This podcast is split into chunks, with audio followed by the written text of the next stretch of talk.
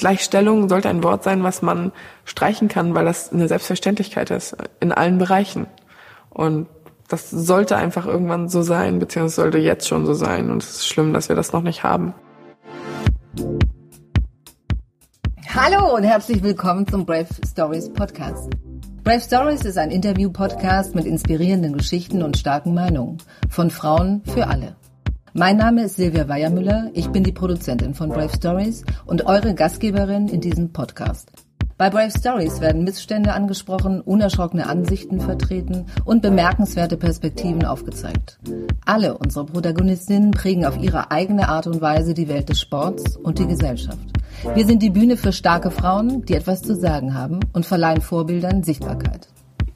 In dieser Folge ist die Boxerin Sarah Scheurich zu Gast. Unsere Regisseurin Susanne Stenner hat die frisch gebackene deutsche Meisterin beim Training besucht und interviewt. Herausgekommen ist ein super spannendes Gespräch mit einer sensiblen Kämpferin. Viel Spaß mit den Brave Stories von Sarah Scheurich. Wir sind in Schwerin im Boxclub Traktor Schwerin. Hier trainiert Sarah Scheurich, seit einigen Tagen deutsche Meisterin im Mittelgewicht. Die anderen Preise, die du alle hast, auch Jugendpreise, lasse ich ganz unerwähnt. Ähm, aber deutsche Meisterschaft war, glaube ich, ein wichtiger Meilenstein jetzt. Ne? Ja, auf jeden Fall. Also ähm, ich habe vor zwei Jahren im Finale der deutschen Meisterschaft verloren. Letztes Jahr habe ich gewonnen. Und es war beides gegen Irina Schönberger. Jetzt äh, war das quasi nochmal so äh, ein sehr wichtiger Kampf für mich auch persönlich. Ist immer schwierig. Wir kennen uns schon lange. Wir sind auch befreundet und ich weiß, wie stark sie ist. Und ähm, für uns war das jetzt auch die äh, Qualifikation für die Weltmeisterschaft, an der ich dann im Oktober in der Gewichtsklasse teilnehmen darf. Und das ja war sehr aufregend und auf jeden Fall sehr, sehr wichtig für mich. Für mich war es übrigens auch aufregend. Ich habe auf dem Sofa gesessen und mitgefiebert. Dankeschön. Wenn du das jetzt ähm, zusammenfassen müsstest, also wie so ein Schlaglicht drauf werfen, wo, wo stehst du gerade so als Sportlerin, als Mensch äh, in diesem Moment? In diesem Moment ähm, fühlt sich eigentlich mein Leben komplett gut an. Also ich habe auch schon Zeiten gehabt, wo ich mich in meiner Rolle vielleicht nicht so wohl gefühlt habe, aber im Moment weiß ich, wo ich sportlich stehe und ich habe schon äh, gegen die Besten geboxt. Ich weiß, in der Weltrangliste bin ich äh, in der Top Ten und kann dort ja, ich, ich kann dort jetzt oben mitboxen. Das war mal mein Ziel früher und ich habe gedacht, so boah, ich habe da so die Augen äh, drauf gehabt auf die Besten und wusste so, irgendwann willst du in den Ring steigen und dir denken, okay, du kannst das jetzt gewinnen und das ist, äh, du kannst bei einer WM eine Medaille holen und da bin ich jetzt und deswegen macht es im Moment echt Spaß, weil ich weiß, bei einer Weltmeisterschaft kann alles passieren. Wir können auch Pech haben und es wird nicht funktionieren, aber ich weiß auch genau, dass ich am Ende im Finale stehen kann. Und das ist ein geiles Gefühl, mir selbst so sicher zu sein, inzwischen nach 14 Jahren, die ich boxe. Ja, persönlich bei mir läuft auch super. Ich bin, ähm, ja, hatte jetzt gerade zwei Wochen frei, habe ganz viele Freunde besucht, meine Familie gestern noch gesehen und da, ähm, ja, das irgendwie, ich habe das Gefühl, dadurch, dass ich viel unterwegs bin, ist es aber die Verbindung auch noch stärker. Die unterstützen mich total und es ist ein super schönes Gefühl, dass die auch alle sich für mich freuen und ähm, das gibt mir unglaublich viel Kraft. Es gibt zwei Sachen, die ziehen sich, jetzt bin ja seit Tagen mit Interviews unterwegs, gibt zwei Sachen, die ziehen sich durch alle Gespräche von erfolgreichen Frauen und das hätte ich gar nicht so vermutet. Das eine ist sich Ziele setzen und das andere ist sich selbst vertrauen. Klingt profan, aber es zieht sich durch jedes Gespräch und eben war es äh, auch nochmal da. Es ist auf jeden Fall wichtiger, ein wichtiger Punkt. Ich habe früher immer oder das habe ich zum Beispiel gestern auch, hatte ich auch ein Interview und gesagt, so ich bin echt nicht das größte Techniktalent, aber ich schaffe das durch meinen Willen. Weil früher dachte ich immer, okay, ich bin echt nicht so gut, ich brauche mehr viel länger, um alles zu lernen, wie andere Sportler, wie andere, wie meine Teamkollegen. Und dachte immer, ja, okay, wahrscheinlich hatte ich immer ein bisschen Glück und deswegen bin ich erfolgreich. Und inzwischen habe ich mir gesagt, so nein, es kann nicht nur Glück sein, sonst wärst du echt nicht da, wo du heute bist. Und das sollte man auch niemals zu sich selbst sagen, weil das hält einen irgendwie klein. Inzwischen bin ich Gott sei Dank persönlich so gewachsen, dass ich sage, okay, du hast jetzt erarbeitet, du hast jetzt verdient und du bist auch so stark, dass du ja, dass, dass du das verdient hast, so äh, auf dem Punkt zu sein, sportlich gesehen und vielleicht auch von der persönlichen Entwicklung. Und ich glaube, dass es also vom Kopf her im Sport sehr viel abhängt und dass man da echt sich selber auch zusprechen muss und sich selber das Selbstvertrauen geben muss und ja, sich sagen muss, dass man das kann und was das, was man will, sich die Ziele setzen, aber auch äh, von, davon überzeugt sein, dass man sich das selber zutraut. Und das bringt einen dann am Ende, glaube ich, an die Spitze. Wenn wir von Ziele reden, also ich spüre es ja förmlich, ähm, Tokio könnte ein Ziel von dir sein. Könnte nicht. Das ist seit seit Rio vorbei ist, ist Tokio das Ziel. Also ähm, das ist gar keine Frage. Das, also es gibt nichts anderes für uns. Klar sind Weltmeisterschaften auch was Besonderes, aber Rio oder also damals Rio und jetzt Tokio, das ist so nochmal zehn Stufen höher, weil die Qualifikation ist so schwierig und man hat das eben nur alle vier Jahre und es ist sowas krasses wahrscheinlich, das mitzuerleben. Ich kann es ja gar nicht beurteilen, weil ich noch nicht dabei war, aber überhaupt so diesen, diese, diese Qualifikation und das ist alles, ja, schon Wahnsinn und das ist, ja, das, es gibt nichts Größeres für Sportler, sag ich mal, die auf dem Niveau irgendwann sind, glaube ich, ja. Und komischerweise auch unsere Erinnerungen werden ja immer geprägt davon, ja. Also jeder hat ein olympisches Jahr, wo seine Erinnerung beginnt. Äh, für den einen ist es Los Angeles, für den anderen ist es keine Ahnung, ja. Also es ist sozusagen immer noch für alle, auch für die Zuschauer ja so ein Traum. Ja, also es ist, ich glaube, man kann das halt, also viele können das gar nicht erahnen, wie krass das wirklich für uns ist, weil oft höre ich dann, dass äh, die Leute denken, es reicht für mich, wenn ich in Deutschland die Beste bin, dass ich dorthin kann. Aber diese Qualifikation und überhaupt alles, sich darauf vorzubereiten, ist so viel schwieriger, so viel krasser. Ich habe also 2016 war für mich echt das schlimmste Jahr meines Lebens. Ich glaube, ich habe nie so viel geweint und es hat mich auch persönlich hat irgendwo mein Herz gebrochen, dass ich das damals nicht geschafft habe und es tat das war schlimmer als Liebeskummer und ich hatte auch schon ordentlich Liebeskummer, also das kann ich kann ich glaube ich schon gut einschätzen und das ist das das kann man wirklich glaube ich nur nachvollziehen, wenn man mal selber als Trainer, Sportler, Betreuer, Familienmitglied da drin gesteckt hat, aber es ist schön, dass äh, Olympia für nicht nur für einen Sportler so eine große Rolle spielt, aber ich glaube, das würde ich mir zum Beispiel auch wünschen für die Zukunft, dass das noch ein bisschen besser gezeigt wird, wie krass das wirklich ist für uns. Also ja, emotional gesehen und auch wie traurig das für alles, weil ich meine, es fahren ja mehr nicht zu Olympia als die, die schlussendlich das schaffen. Und das wird, finde ich, auch immer sehr äh, wenig ähm, darüber berichtet, obwohl das auch mega interessant ist. Wir schauen immer nur auf äh, die krassen Erfolge, wir schauen immer nur auf das Endergebnis und das ist zum Beispiel was auch was ich sehr kritisiere an am deutschen Fernsehen vielleicht oder gar nicht mal Journalismus allgemein, dass das nicht gezeigt wird. Wir zeigen immer nur das on top. Wir zeigen uns die Olympiasieger und die Medaillen, aber mal drauf zu gucken, dass ähm, die Leute, also ich habe ja trotzdem die Vorbereitung genauso gemacht wie vorher. Ich bin ja kein schlechterer Sportler, weil es vielleicht am Ende dann wegen minimalen Sachen nicht gereicht hat und es ist so schade, weil ich finde, dieser Weg ist so interessant. Ich finde auch zum Beispiel Sport viel interessanter zu gucken, wenn ich die Leute kenne und ich finde, dass man da viel mehr machen könnte, dass man die Sportler auch persönlich, so dass es könnten Vorbilder sein für für die Schulkinder, aber ich kann von von denen, die jetzt hier zur Schule gehen, nicht erwarten, dass sie sich äh, irgendwelche Finals angucken oder Olympia, wenn die davor gar keinen Bezug dazu haben. Und ich finde, sowas müsste man viel mehr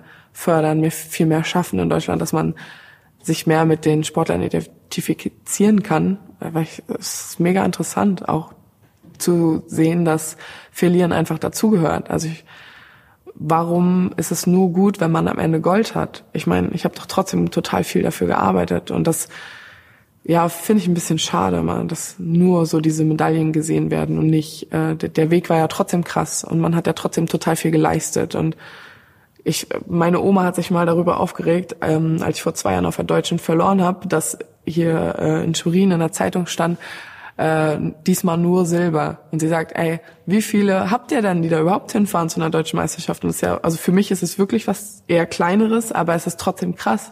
So, warum sagt man nur Silber? Warum sagt man nicht, hey, wir sind stolz auf unsere Sportler, die zu Deutschen fahren und Silber holen? Hey, du hast eine Medaille, aber es wird immer so, sobald du verlierst und du hast vorher, kannst zehn Kämpfe gewinnen, verlierst einen und man sagt so, ah, sie ist nur Zweite geworden, schade. Aber es ist nicht schade, es ist total cool. Aber ich will noch mal zu, äh, zu dem Jahr 2016, weil du gesagt hast, das ist mein krassestes Jahr gewesen. Und äh, das war verletzungsbedingt auch so krass, ne? Ähm, nee, das war eigentlich tatsächlich erst danach, aber diese Olympia-Quali, die war schon schlimm, so. Also ich war vorher auch viel verletzt. Die Jahre davor, ich hatte eine Hand-OP 2014 und bis es dann wirklich gut war, war Mitte 2015. Und es ist ja dann schon fast Olympia und man weiß eigentlich so, hey, ich muss trainieren, damit ich dann fit bin, weil jetzt die anderen überholen mich langsam oder ich, ich komme da nicht mehr ran an die Spitze. was man ja muss, um sich zu qualifizieren. Aber 2016, ja, ich habe die erste Qualifikationsmöglichkeit war ähm, auf europäischer Ebene wie eine Europameisterschaft eigentlich. Und da habe ich mich ähm, bin ich Dritte geworden und die ersten zwei haben sich qualifiziert. Es war ganz knapp. Und ähm, ja, das war schon schlimm. Und dann äh, sind wir zur Weltmeisterschaft gefahren und da habe ich äh, den ersten Kampf durch KO gewonnen und den zweiten dann gegen die amtierende und später auch zweifache Olympiasiegerin verloren, der auch total, ich habe total geil geboxt. Ich habe mich echt gefreut, dass ich da mithalten kann und mich so gut gefühlt wegen meiner Leistung. Aber es war natürlich dann was vorbei, dachte ich. Ich habe ähm, dann kam noch, dass äh, die Russen eventuell disqualifiziert werden und ich habe auf dieser europäischen Quali gegen eine Russin verloren. Das heißt, wäre die raus gewesen, wäre ich natürlich nachgerückt und ich habe hatte dann eigentlich schon Urlaub, dann hieß es, hey, vielleicht kannst du doch noch fahren, wenn die rausfliegen und dann habe ich wieder trainiert, dann hieß es, nee, das ist gegessen wieder geweint, dass es vorbei ist. Dann hieß es, ach, kann doch noch passieren. Es war, ich glaube, drei, viermal hin und her und das hat echt, das tat so weh, weil so wünscht man sich auch nicht, dass man sich qualifiziert. Man wünscht sich, man gewinnt den Kampf und hat es dann geschafft, aber dann zu hören, ja, kann sein, wenn die eine rausfliegt, dass du dann fährst, was,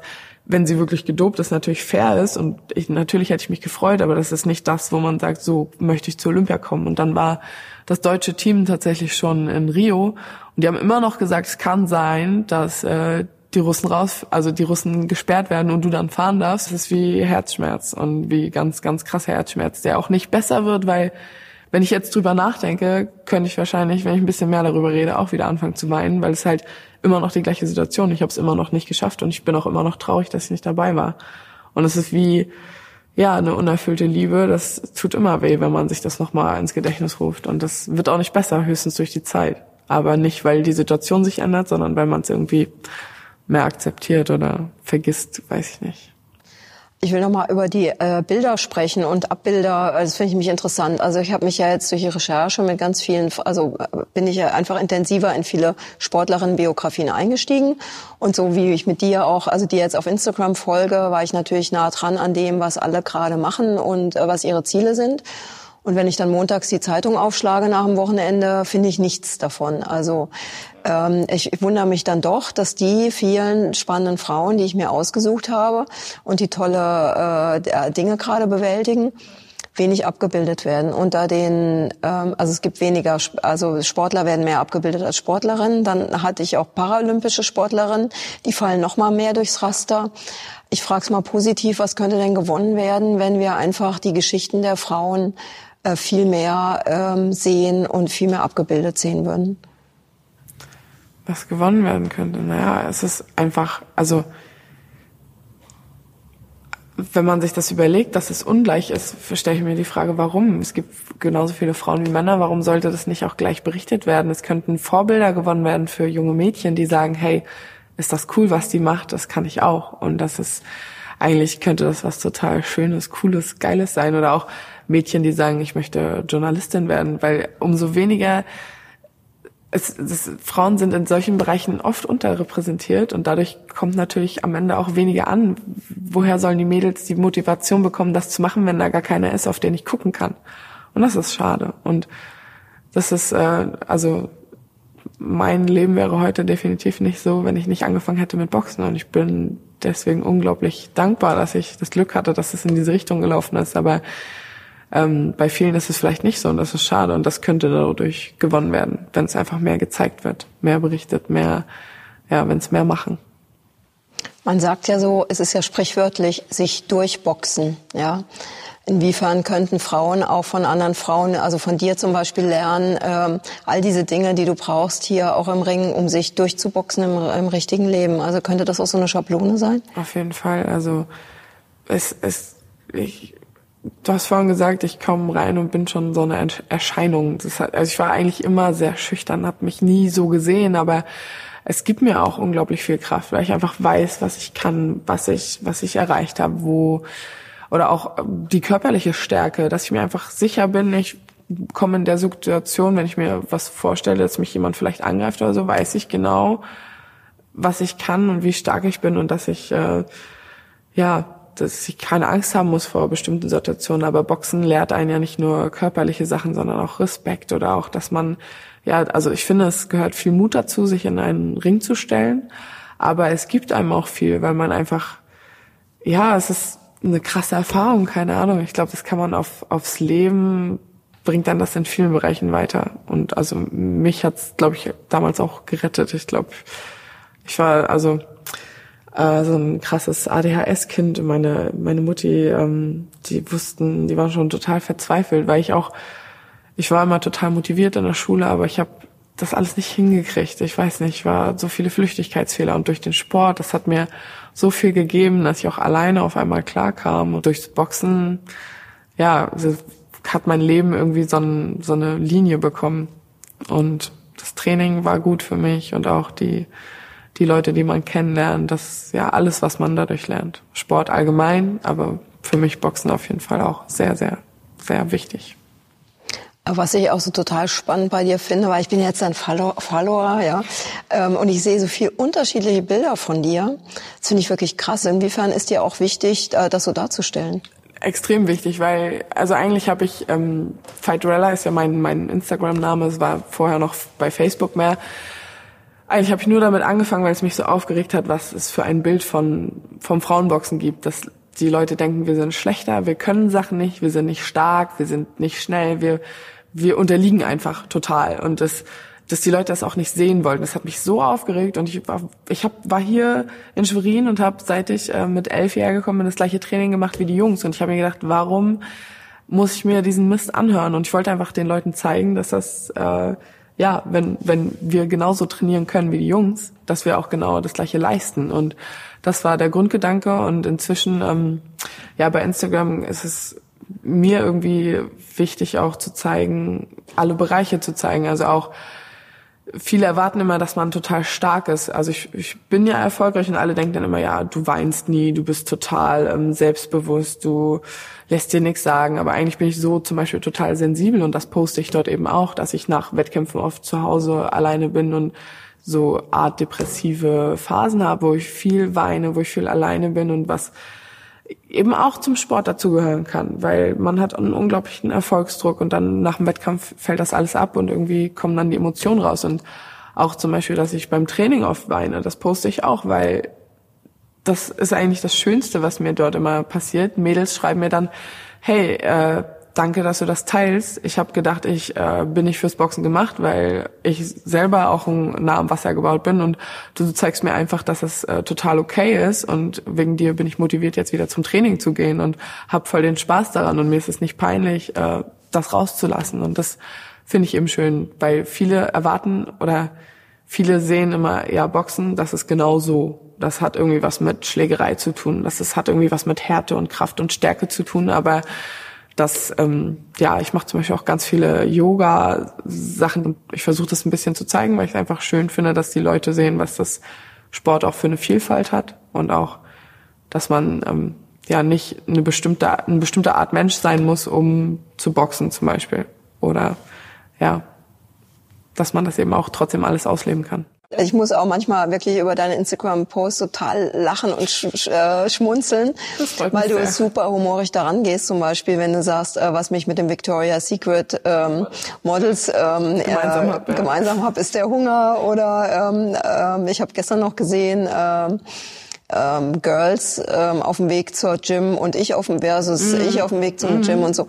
Du bringst auch immer so einen lustigen Twist rein. Ne? Ja, ja, ich, also das ist zum Beispiel auch was, was ich mir denke, alle denken, man muss total perfekt sein, aber ich versuche auch zu zeigen, so, ey, heute, oder ich habe seit zwei Wochen nur Jogginghose getragen, weil echt bei mir das Leben nur aus Training besteht und das ist auch okay. Und ähm, ja, Ornella, meine Teamkollegin und ich, wir versuchen immer so ein bisschen noch den Humor zu bewahren, weil, keine Ahnung, macht das Leben auf jeden Fall lebenswerter und wenn das andere zum Lachen bringt, freue ich mich natürlich.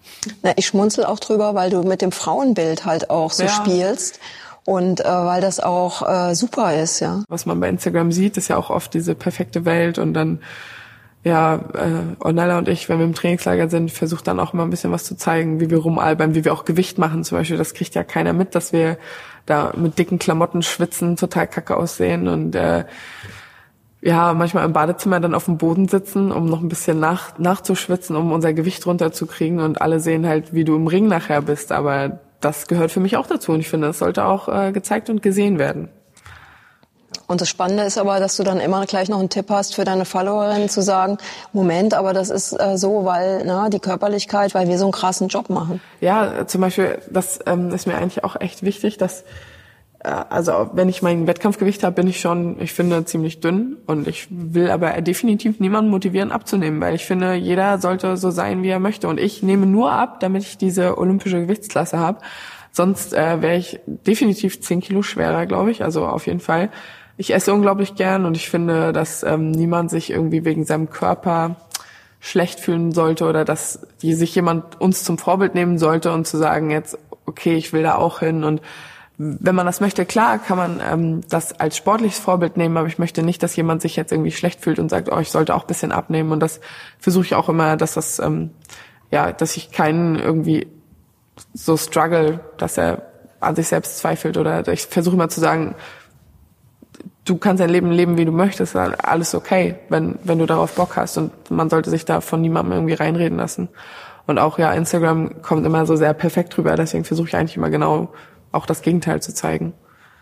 Aber auch dein letzter Post, ne, mit allen Freundinnen äh, am See, äh, was heißt dick, dünn, who cares, ne? Naja, das war ganz cool. Ähm, meine Schwester ist eine von den Mädels und äh, zwei Freundinnen von mir und wir waren eben körperlich so unterschiedlich und dann irgendwie sind wir drauf gekommen, da könnte man so einen tollen Post draus machen, so dass es echt hat ja gar nichts mit irgendwie Charakter zu tun und auch absolut unwichtig, ob man glücklich ist oder nicht.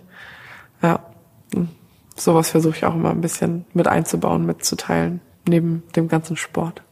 Also du plädierst dafür, äh, Leute, ähm, respektiert euch selber? Auf jeden Fall. Ja, also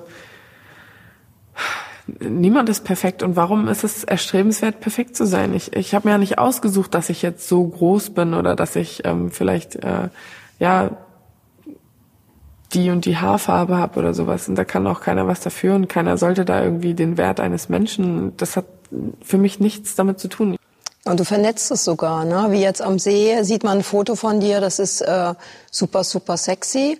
Und im Foto daneben guckst du schon hinter die Fassade, ja, und das mag ich gerne, dass, dass du es sofort ja. auch unterbringst als ja, Message. Ich kann auch äh, zugeben, dass ich gerne sexy Bilder poste, weil klar nehme ich daraus auch ein bisschen Selbstbewusstsein und ich habe ja auch für meinen Körper so gearbeitet und bin da auch ein bisschen stolz drauf und sag mir, wenn ich jetzt Lust habe, sowas zu posten im Bikini, dann mache ich das und genau das versuche ich einen auch zu vermitteln, weil mich nervt es auch.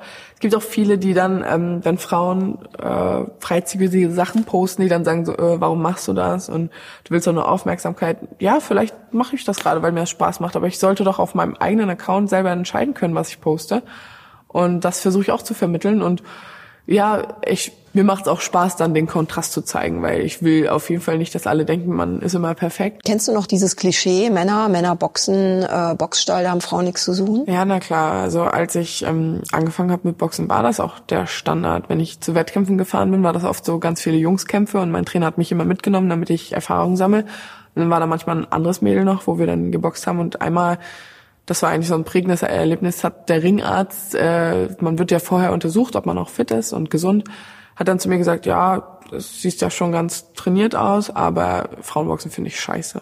So ungefragt, zu einem kleinen Mädchen, ich glaube, ich war 13 oder so.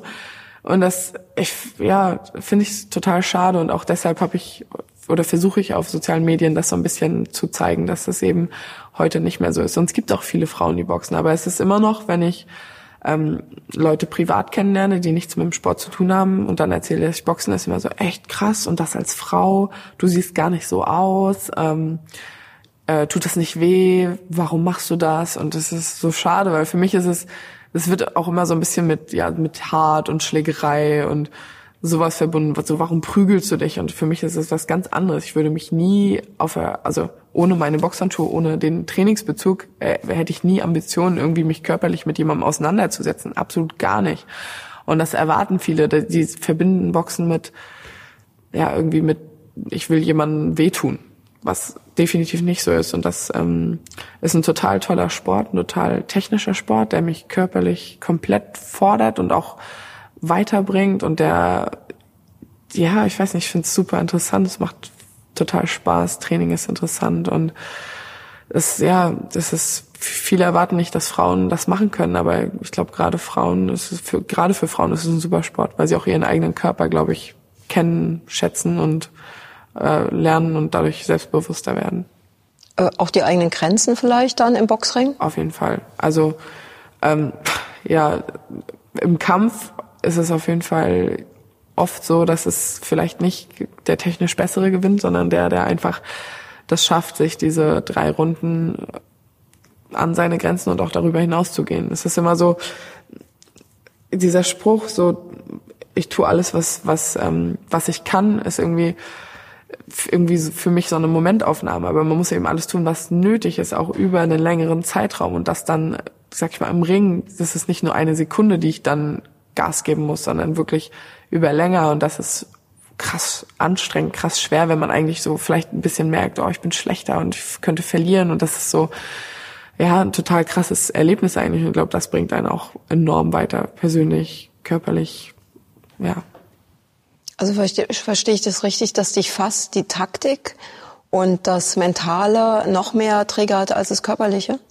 Auf jeden Fall. Ich glaube nicht, dass das Körperliche ist natürlich auch entscheidend, aber zum Beispiel, wenn ich zu einem internationalen Wettkampf fahre, ist es ja schon so, dass wir alle auf einem ähnlichen Niveau sind. Also körperlich ist da nicht viel, glaube ich, zu machen, dass jetzt einer größere Mus so nach mal ganz plakativ gesagt größere Muskeln hat und deswegen der stärkste ist. Also das ist definitiv nicht. Es ist auf jeden Fall die Technik und auch Taktik und auch dann eben an dem Tag so fit zu sein, sich nicht von äh, dem, dem Druck, den man persönlich hat, äh, dass man jetzt vielleicht bei einer WM boxt, ähm, beeinflussen zu lassen und trotzdem die Leistung abzurufen oder eben noch mehr als sonst und auch daran zu wachsen und dann dieses, das, also das Ornella zum Beispiel ist letztes Jahr Weltmeisterin geworden. Sie hat gesagt, sie hat die WM im Kopf gewonnen. Und das hat sie auch. Sie war körperlich stark und sie hat die auch körperlich geschlagen. Aber der Kopf ist das Entscheidende, wenn man Weltklasse boxen will.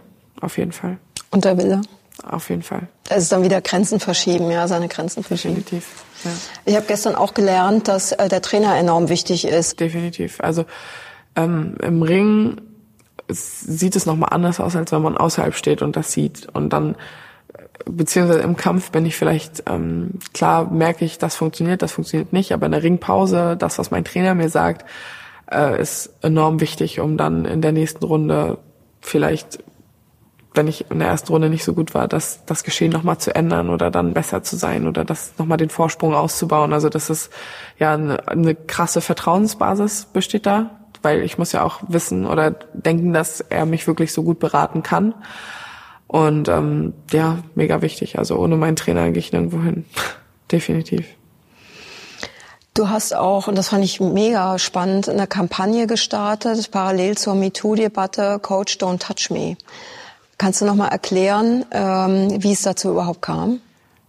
Tatsächlich habe ich sie nicht wirklich gestartet, aber ich war nachher die, die glaube ich am meisten sich dort engagiert hat. Ähm, also es gab vor ein paar Jahren einen Missbrauchsfall von einer Boxerin, die von ihrem Trainer äh, ich kann, kann nicht sagen, ähm, vergewaltigt wurde, denn es ist nicht vor Gericht bestätigt worden, aber es ja, soll da wohl was passiert sein, sagen wir es einfach so. Und das kam vor zwei Jahren, glaube ich, äh, wurde da, hat die ARD darüber berichtet, weil das dann erst ans Licht gekommen ist. Und da war sie schon, glaube ich, 19, 20 und das ist alles passiert, als sie 16, 17 war. Und eine Freundin von mir aus Hamburg hat dann gesagt so, hey, Sarah, ich habe die Idee, wir machen eine Kampagne unter dem Hashtag Coach Don't Touch Me. Ähm, posten wir einfach ähm, quasi wir stehen zueinander, wir Frauen stehen zusammen und zu zeigen, so ähm, wir, wir sind füreinander da, wenn sowas passiert. Und wir wollen aber auch öffentlich sagen, dass sowas nicht okay ist zwischen Trainer, Sportler und eben alles, was äh, Sportler nicht wollen, dass das nicht geht. Und dass ja, dass wir dafür stehen und uns gegenseitig unterstützen. Und so ist es gestartet und hat sich dann selber ein bisschen weiterentwickelt. Und ja, war wie eine kleine Debatte für die Selbstbestimmung vielleicht auch von uns Sportlerinnen dass wir entscheiden, was wir möchten, was okay ist, was, was, ja, auch, dass ein bisschen mehr Fokus darauf gelegt wird, weil es ähm, ist immer so, über sowas redet man nicht. Und das passiert aber. Und viele Leute sagen, ach, ich habe davon noch nie gehört, da gibt's keine Missbrauchsfälle. Das ist so, das Entschuldigung, es ist dämlich. Das regt mich mal auf. Es gab dann auch ein paar, die so gesagt haben, ja, was regt euch alle so auf? Ihr schimpft auf alle Trainer, was gar nicht so war. Wir wollten einfach nur auf die Situation aufmerksam machen, aber ähm, so als wenn es solche Sachen nicht gibt. Und solche Sachen gibt es. Und es beginnt ja nicht mit Vergewaltigung, sondern es beginnt damit, dass man sich als Frau anders behandeln lassen muss äh, wie ein Mann. Und das sollte nicht so sein. Und da, das finde ich wichtig, dass für Frauen und Männer das im Sport gleich ist, wenn sie eine Boxhalle betreten. Hast du das Gefühl, dass die Kampagne was verändert hat? Doch, ich glaube auf jeden Fall, dass es was verändert hat. Einfach, dass vielleicht ähm, die Mädels wissen, dass wir zusammenstehen und dass äh, man auch ähm, Ansprechpartner hat. Also das im, im Verband wurde auch ein bisschen was geändert. Es gibt jetzt eine Frauenbeauftragte und ähm, ich glaube in den Richtlinien für für Trainer haben sie auch ein paar Sachen geändert und ich glaube auch, dass es auf jeden Fall ein anderes Bewusstsein ist, nämlich dass wenn sowas rauskommt, dass wir da sind und darauf aufmerksam machen. Aber ich glaube, dass es einfach ein Thema ist, was man immer wieder in die Medien bringen sollte, immer wieder darüber reden sollte, weil das eben leider ein Thema, was im Sport auch immer stattfinden wird. Also das kann man, glaube ich, nie ganz ausschalten, aber es ist wichtig, darüber zu sprechen und darauf aufmerksam zu machen und auch, ich glaube, für für junge Sportlerinnen, dass sie auch ähm, vielleicht sich ein bisschen mehr damit beschaffen, dass sie wissen, was ist okay und was ist nicht okay. Weil ich glaube, junge Mädels, die noch nie so damit konfrontiert wurden, die wissen ja auch gar nicht so, was muss ich mir gefallen lassen und was geht jetzt über die Grenze, wo ich sagen kann, hey, das möchte ich nicht oder das gehört jetzt hier nicht hin so. Und das ist ein wichtiger Punkt und ich glaube, deshalb ist es auch immer gut, dass so solche Themen bestehen und ähm, dass darüber geredet wird und doch, für mich hat es auf jeden Fall viel gebracht. Du hast es zwar vorhin gesagt, aber ich will es mir nochmal erklären lassen. Ich finde es nämlich so äh, wunderbarer Name, Fighterella. Ähm, wie, bist, wie seid ihr da drauf oder wie bist du da drauf gekommen? Ja, ich bin auch ein bisschen stolz, dass ich drauf gekommen bin, weil ich es jetzt echt cool finde. Aber ich wollte einfach einen Namen für unser Team schaffen. Ich wollte damals, ja, wie gesagt, einfach zeigen, dass wir Frauen das Gleiche machen und das auch so ein bisschen berichten. Bei Facebook ging das los und ich wollte so über unsere Mädels hier, ähm, wie wir zu Wettkämpfen fahren, wie wir trainieren, das zeigen. Und meine Mutti hat mir mal ähm, so irgendwelchen Mädchenkram, Mädchenkram von einer Marke geschenkt, die hieß Rebella. Weil sie das so toll fand, hat sie mir das gekauft. Es war rosa, es war frech, es war cool. Und ich fand das damals auch irgendwie geil. Es war irgendwie, ja, war so ein bisschen stark und ähm, daraus ist Fighterella entstanden und ich ähm, ja kann mich jetzt immer mehr damit identifizieren. Eine andere Frage nochmal, das hast du vorhin auch äh, anklingen lassen, dass du, also dass nicht nur Erfolg und Misserfolg dazugehören zum Sport, sondern auch sozusagen Ups and Downs. Also dass du auch manchmal nach einem Wettkampf, der eine krasse Erfahrung ist, ähm, sozusagen auch nochmal krass äh, emotional unterwegs bist. Kannst du, wie, wie kannst du das noch ein bisschen erklären? Fall. Also ein Wettkampf muss man sich so vorstellen, ähm, die, die Vorbereitung vielleicht ein, zwei Wochen ähm, dass man hat immer mehr Adrenalin im Körper, es ist mega aufregend, man ist immer unter Spannung und es, man freut sich dann am Ende im Ring zu stehen und das steigert sich. Und ähm, ja, es, es macht ja auch unglaublich viel Spaß. Und wenn man dann gewinnt, dann ist es das höchste der Gefühle. Und man hat so ein krasses Hoch, das ist wie vielleicht bisschen wie auf Drogen. Es ist einfach geil dann in dem Moment. Und dann kommt man nach Hause ähm, irgendwie, man sitzt vielleicht am Küchentisch mit seinen Eltern und es ist Stille, es ist nur noch Ruhe und man legt sein Handy weg und es ist diese ganz, ganze Action, die man vorher hatte, ist weg. Und man selber denkt so, okay, was kommt als nächstes? Vielleicht hat man dann auch ein bisschen frei und man, ich zum Beispiel lebe von diesem, ich bereite mich jetzt auf das vor, das ist mein nächstes Ziel. Und dann hat man im Moment nichts und es ist, irgendwie ist es, ist, ja, es ist so ein krasser Abfall von diesem Adrenalin, dass man richtig, das fühlt sich an wie eine kleine Depression. Für mich gehört es dazu, ich kenne das, ich habe das nach fast allen Wettkämpfen und ähm, inzwischen versuche ich mir immer sehr viel vorzunehmen, damit das so ein bisschen abgeflachter kommt, einfach, dass ich gleich irgendwie was zu tun habe, dass ich irgendwo hinfahre, irgendwen besuche, irgendwie auf Konzert gehe oder sowas, damit ich nicht in dieses Loch falle so krass, damit mein Körper nicht denkt, okay, jetzt ist erstmal nichts, ich kann alles rauslassen. Das kommt dann ein bisschen entspannter, aber ich merke schon diese schlechte Laune, die sich dann durch meinen Urlaub zieht eigentlich so ein bisschen. Aber es gehört eben dazu. Also es sind ja auch, also sowas jetzt zum Beispiel im Ring zu stehen oder eigentlich jeder sportliche Wettkampf wahrscheinlich ist ja auch eine krasse Erfahrung für den Körper, für die Emotionen, für ja, das ist ja nichts Normales, so wie ich gehe heute zur Arbeit und habe irgendwie ein Meeting. Äh, wann kommt das Glücksgefühl? Wenn dann zum Beispiel mein Opa kommt und sagt, ey, äh, ich habe deinen Kampf geguckt, du hast noch nie so toll geboxt, das ist einfach schön dann in dem Moment. Oder auch, klar, wenn man jetzt zum Beispiel ähm, wie Ornella Weltmeisterin wird, dann kommen ja auch solche Sachen, dass man vielleicht vom ZDF Frühstücksfernsehen eingeladen wird und sowas ist dann auch immer cool, so irgendwie, dass die Leute dich dafür beglückwünschen, dass du sowas krasses geleistet hast. Und auch wenn man nach Hause in seinen Verein kommt und die dann, ja, dir, dir Leute schreiben. Oder zum Beispiel ich ähm, finde, das ist manchmal schwierig. Zum Beispiel ähm, früher so, ähm, wenn man deutsche Meisterin geworden ist, man, man kriegt ja gar nicht mit, was die ganzen Leute darüber denken. Und ich habe mir das auch ein bisschen über Instagram und Facebook geholt, weil dann einfach die Leute kommentieren. Die, die lesen das normal in der Zeitung und sagen dann, oh, Sarah, toll, aber das höre ich ja gar nicht. Und dadurch, durch Facebook und Instagram, kriege ich das dann mit, lese die tollen Kommentare. Und das ähm, macht mich dann auch total glücklich und motiviert mich auch wieder weiterzumachen, sag ich mal.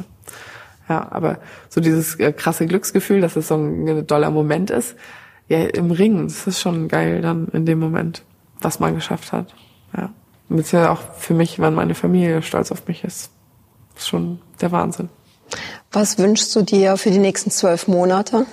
Verletzungsfrei bleiben und ähm, eine geile Quali boxen und dann bei in, in Tokio stehen. Also ähm, ja, das, der erste Punkt ist jetzt Weltmeisterschaft im Oktober. Ich hoffe, dass ich mir endlich mal so eine Kackmedaille da sichern kann, weil ähm, ich gegen die alle schon geboxt habe und ich weiß eigentlich, dass nur eine, die vor der ich ein bisschen Respekt habe, das ist die Chinesin, aber alle anderen weiß ich, ähm, dass es für mich äh, ein Level mit mit mir und ich ähm, ja hoffe einfach, dass ich diesmal das Glück habe, dass ich dann wenn es sehr knapp ist, auch mal die Kämpfe gewinne für die Medaille. Und dann, ja, der Fokus natürlich auf Olympia. Also das nächstes Jahr ist für uns im Februar die erste Quali-Möglichkeit und bis dahin wird nur trainiert eigentlich. Und ich habe unglaublich Bock drauf, ich freue mich drauf und ähm, hoffe, dass ich nochmal an Leistung was draufpacken kann und mich bis dahin nochmal ordentlich weiterentwickle, weil ja, ich einfach ähm, mich freue jetzt so zu trainieren und dann besser zu sein als die anderen, damit ich mir das erkämpfen kann.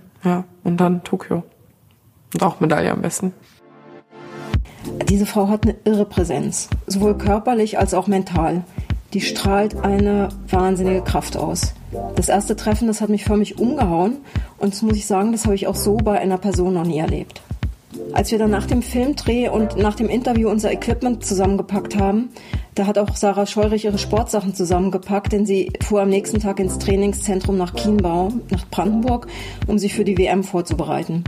Die Fotos und die Trainingsvideos, die sie dann von dort auf Instagram hochgeladen hat, die waren so typische Sarah Scheurich-Posts. Aber eins ist dann auch irgendwie klar, die Frau, die ist jetzt noch schneller, noch fitter und noch, noch kraftvoller unterwegs. Bevor der Podcast zu Ende geht, jetzt die Brave Facts mit Sarah Scheurich.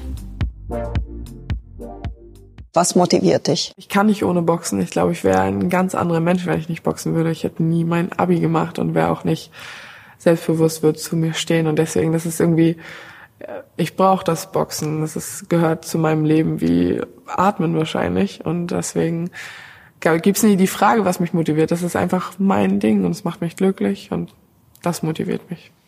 Was inspiriert dich? Was mich inspiriert, ist eigentlich schwierig. Es gibt eine Boxerin, Katie Taylor, das ist eine ehemalige Amateurboxerin und ich ähm, liebe es, ihre Videos und Kämpfe zu sehen. Und ich finde, das ist, äh, die ist technisch stark, körperlich stark und einfach eine tolle Frau, die fürs Boxen lebt. Und wenn ich das sehe, dann kriege ich Gänsehaut. Und das, ähm, ja, da denke ich immer, ich, ich wäre gerne wie sie. Und das ist krass, ähm, so einen tollen, krassen, starken Menschen zu sehen. Und das inspiriert mich auch ähm, im Training, im täglichen Leben. Was ist wichtig, um das eigene Ziel zu erreichen? Was ist nötig, um seine Ziele zu erreichen? Also ich, ich glaube, das oberste Ziel sollte irgendwie sein, ähm, selber mit sich im Rein zu sein und glücklich zu sein. Und für mich ähm, ist das eben mit dem Sport vereinbar und deswegen ist, ist mein Leben so, wie es heute ist. Und das, wenn einem das Spaß macht und man, man das Boxen ist quasi mein Job, aber er macht mir auch Spaß und ähm, so kann ich meine Ziele eben am besten erreichen, indem ich das vereinbare und dann hoffentlich auch ähm, die, die, ja, die Lorbeeren dafür ernten kann. Wo möchtest du heute in einem Jahr stehen? mit der Olympiademedaille, Goldmedaille um den Hals ähm, bei mein, meiner Familie eigentlich. Das ist für mich der schönste Ort und das wäre das größte Ziel, was ich erreichen kann. Was war das Mutigste, was du je gemacht hast? neben dem, in, neben, neben den, äh, also in den Ring zu steigen?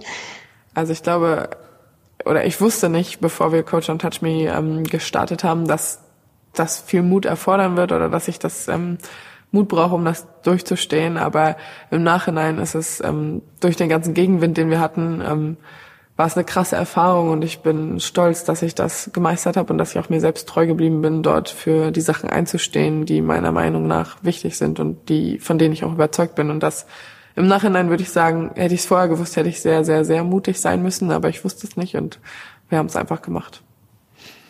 Was wünschst du dir für deine Nachfolgerin? Es sollte keinen kein Unterschied geben, ob ich jetzt ein Mann oder eine Frau, äh, eine Frau bin, die im Ring steht. Und das für mich gibt es das noch und ich glaube, dass ich mir wünschen würde, dass das irgendwann nicht mehr so ist. Wenn du eine krasse Forderung in Sachen Gleichstellung, ähm, also wenn du äh, stellen könntest, was wäre das? Gleichstellung sollte ein Wort sein, was man streichen kann, weil das eine Selbstverständlichkeit ist in allen Bereichen. Und ja, das das sollte einfach irgendwann so sein, beziehungsweise sollte jetzt schon so sein. Und es ist schlimm, dass wir das noch nicht haben. Und ich fordere, dass alles dafür getan wird. Also definitiv. Also danke, Sarah. Ich bedanke mich sehr. Du hast uns hier viel Zeit geschenkt, Einblicke in den Boxring, in die Arbeit, in deine Arbeit, in deinen Sport. Bedanke ich mich sehr. Das war ein klasse Gespräch. Danke. Das waren die Brave Stories von Sarah Scheurich. Vielen Dank fürs Zuhören. Ich hoffe, euch hat das Gespräch zwischen Susanne und Sarah auch so gut gefallen. Wenn das der Fall sein sollte, dann freuen wir uns, wenn ihr diese Folge weiterempfehlt. Vielleicht habt ihr einen Freund, der ebenfalls boxt oder eine Freundin, die sich für Sarahs Ansichten interessiert. Mehr Infos zu unseren Gästen und Protagonistinnen, bewegte Bilder und alle Brave Stories findet ihr im Herzstück unseres Projektes auf www.bravestories.de. Den Link und alles, was ihr wissen müsst, findet ihr hier in den Memos zur Folge. Um keine Brave Story zu verpassen, abonniert unseren Podcast und folgt uns auf Facebook und Instagram. Ich freue mich, wenn ich euch auch zur nächsten Folge im Brave Stories Podcast begrüßen kann. Bis dahin, eure Silvia. Well.